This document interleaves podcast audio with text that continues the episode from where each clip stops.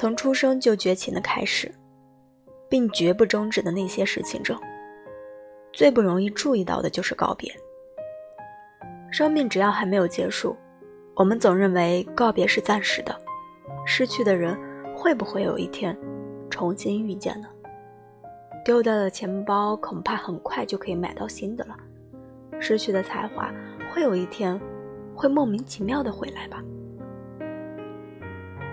古龙写七种武器，其中有一篇叫做《离别钩》，但他最后也要硬生生的拎出一句话：离别是为了相聚。人们把“离别”这两个字看得极为隆重，好像要举行一次特别盛大的典礼才能算数。电影《非诚勿扰》的第二部开头，这一切被戏剧化的汇集成为一场离婚典礼。要用复杂的仪式来分开，或者也像一位读者向我说起的一次离别，他远远地跟在男友后面，一路从学校跟到了火车站，目送着他离开。这就是人们为什么并不容易意识到离别的存在，以及为什么人们经常没有意识到离别。大多数时候只是分别时道一声再见。轻轻松松就说完了，尽管很多时候就永远不再见面了。最终你会发现，通常聚会有一千种庆祝方式，离别却总是突如其来，匆匆忙忙的。生活中经常出现猝不及防的离别，甚至可以说，因为每一天发生的事情太过于随机，大多数离别都是猝不及防的。有一天，一个人突然不再联系了，两个亲密的恋人因为一件小事，突然决定暂停见面了。可因为没有进行那一场隆重的告别，每当这个时候，人们总会怀有一种说不出来但心里深深相信的念头：这不会是一切的结束吧？结束。好像不应该就这样轻易的发生的。我们最大的冒失之一就是误以为人生长到可以找回失去的东西。博尔赫斯的《永生》里讲的那些绝不会死的人，因为生命太长，对他们来说没有奇迹，任何离奇和巧合的故事早晚都会发生。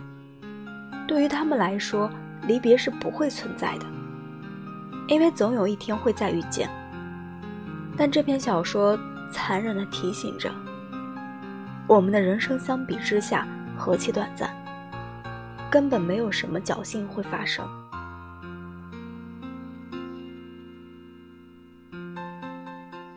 钱德勒在漫长的告别中说：“说一声再见，就是死去一点点。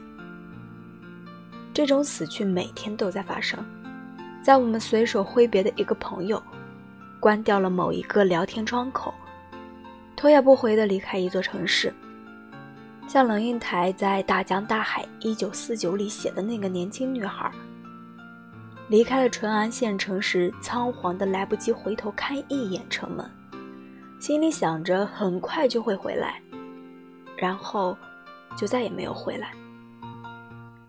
那一点生命的内容。就不管不顾的死了，成为我们从出生就开始的死亡过程的一部分。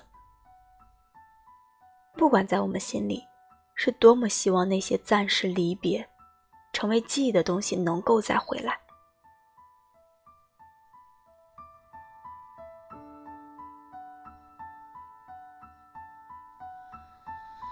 夜空中最亮的星，能否？平静，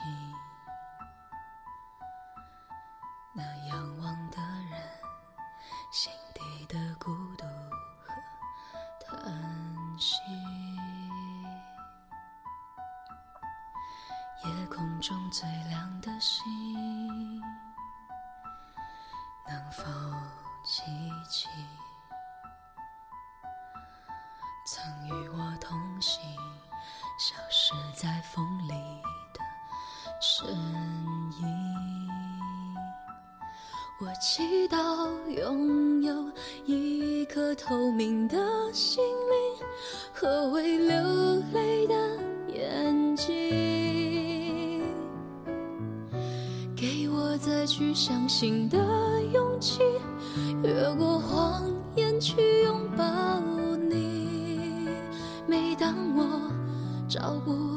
存在的意义，每当我迷失在黑夜里，哦，夜空中最亮的星，请指引我靠近你。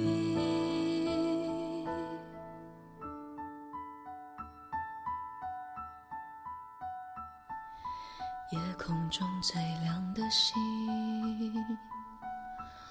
是否知道，曾与我同行的身影，如今在哪里？夜空中最亮的星，是否在意？是等太阳升起，还是意外先来临？我宁愿所有痛苦都留在心里，也不愿忘记你的眼睛。给我再去相信的勇气，哦，越过谎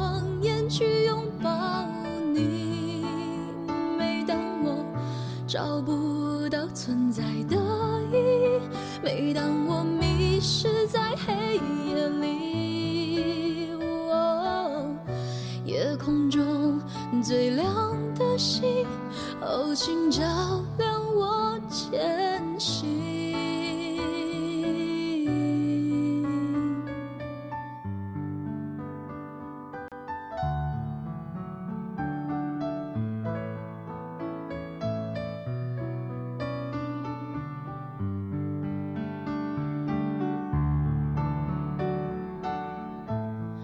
祈祷拥有一颗透明的心灵和会流泪的眼睛，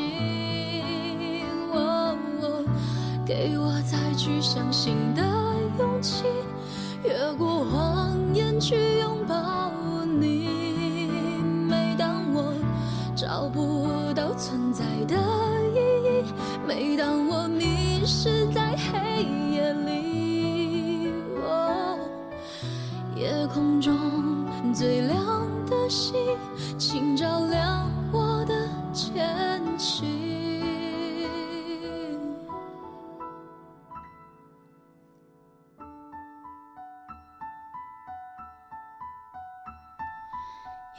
夜空中最亮的星能否听清那仰望的人心底的孤独和叹息。